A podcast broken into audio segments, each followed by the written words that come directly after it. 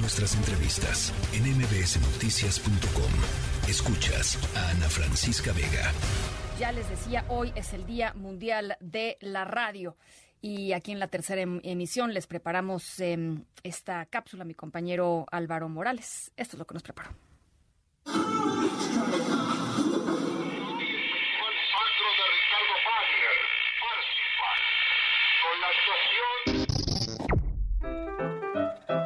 Hoy celebramos el Día Mundial de la Radio, un medio de comunicación que ha sido crucial para la sociedad informada por más de 100 años. Los cimientos para la difusión radiofónica se fincaron con la teoría de las ondas electromagnéticas de James Clerk Maxwell en 1873, pero fue hasta inicios de 1900 que se realizaron las primeras transmisiones de voz por radio.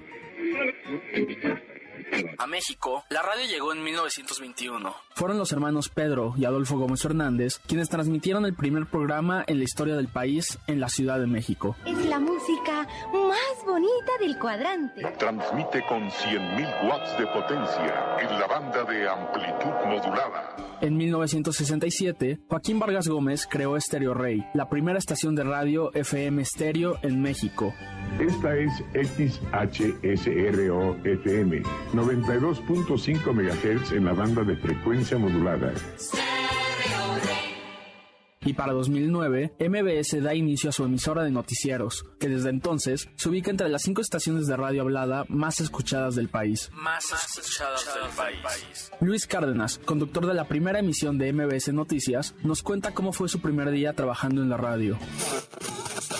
Fue una vez en que se cumplieron sueños.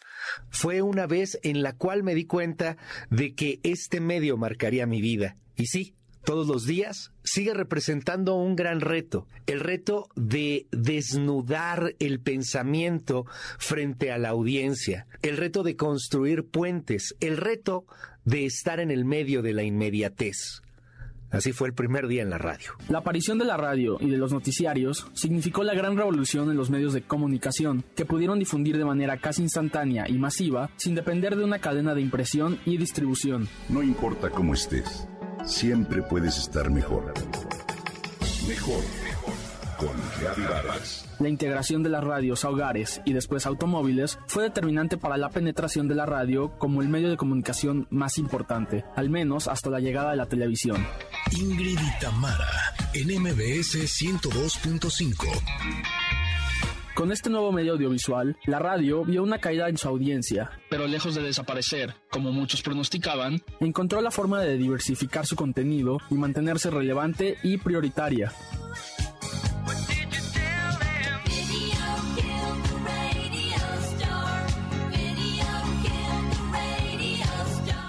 Para finales del siglo XX, la aparición de teléfonos celulares benefició a la radio, al hacer posible que todos sus usuarios pudieran, en su aparato, sintonizar la frecuencia modulada, lo que le otorgó una ventaja sobre la televisión. Manuel López San Martín, locutor de la segunda emisión de MBS Noticias, nos habla sobre qué es lo que le gusta de la radio. La radio es pasión, es cercanía, es confianza, es estar acompañando a quienes están del otro lado.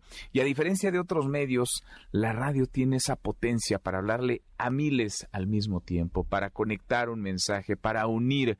Es el medio de comunicación madre por naturaleza, es el medio de comunicación que reúne a las familias y que también en lo personal puede intimar con cada una de las personas que escuchan y que participan, que sintonizan, porque la radio se hace de ida y vuelta.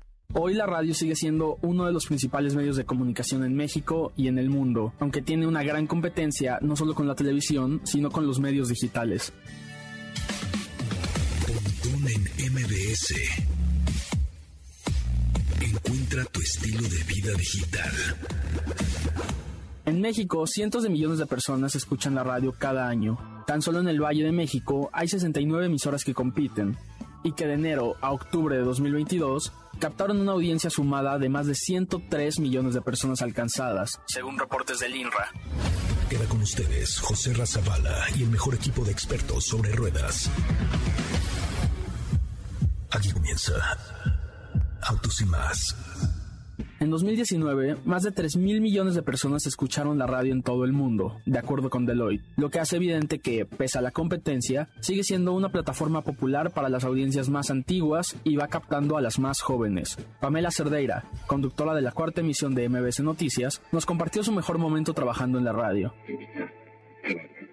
Uno de los momentos más emocionantes que me ha regalado la radio fue una ocasión en la que una escuela estaba siendo tomada y nos llamó una maestra que estaba al interior de la escuela y nos fue contando segundo a segundo lo que iba pasando mientras trataban de refugiarse ante estos encapuchados que estaban tomando la escuela. En realidad para mí el momento más emocionante es todos los días antes de prender ese botón, apachurrar ese botón y decir buenos días, buenas tardes, buenas noches, porque si algo me ha enseñado a mí la radio desde el primer día, es que del otro lado del aparato hay una persona mucho más preparada, mucho más inteligente, mucho más capaz que tú y es a esa persona a quien tienes que prepararte para hablarle todos los días. México tiene más de 2.000 estaciones de radio de diversos propósitos y usos, la mayoría de uso comercial, seguidas por las emisoras públicas, las sociales y las de atención a comunidades indígenas. En la era de la información digital,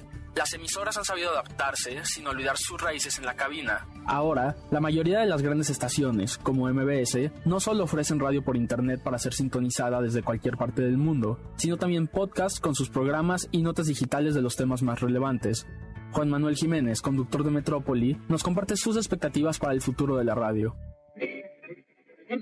Uno de los eventos que más marcó mi vida periodística fue sin duda el sismo del 19 de septiembre de 2017.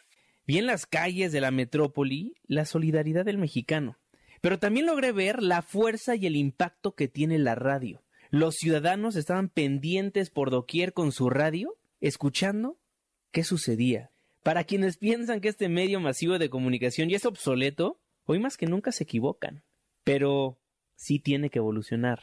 Los podcasts han revolucionado la manera de comunicar.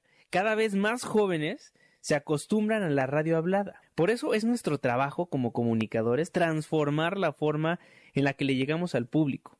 Hay que olvidarnos de las viejas reglas y normas establecidas. Hay que romper paradigmas. Y así, la radio seguirá creciendo, impactando y transformando. La radio sigue siendo un pilar de la comunicación y el periodismo en todo el mundo, así como un referente de confianza para las audiencias. Y aunque encuestas recientes relevan niveles históricos de desconfianza a los diversos medios de comunicación, la radio cuenta con una mayor aceptación que la televisión entre el público mexicano. Podemos esperar que las emisoras seguirán acompañándonos en el tráfico y hogares y en cualquier momento por muchos años más. en este programa. Para la tercera de MBS, Álvaro Morales.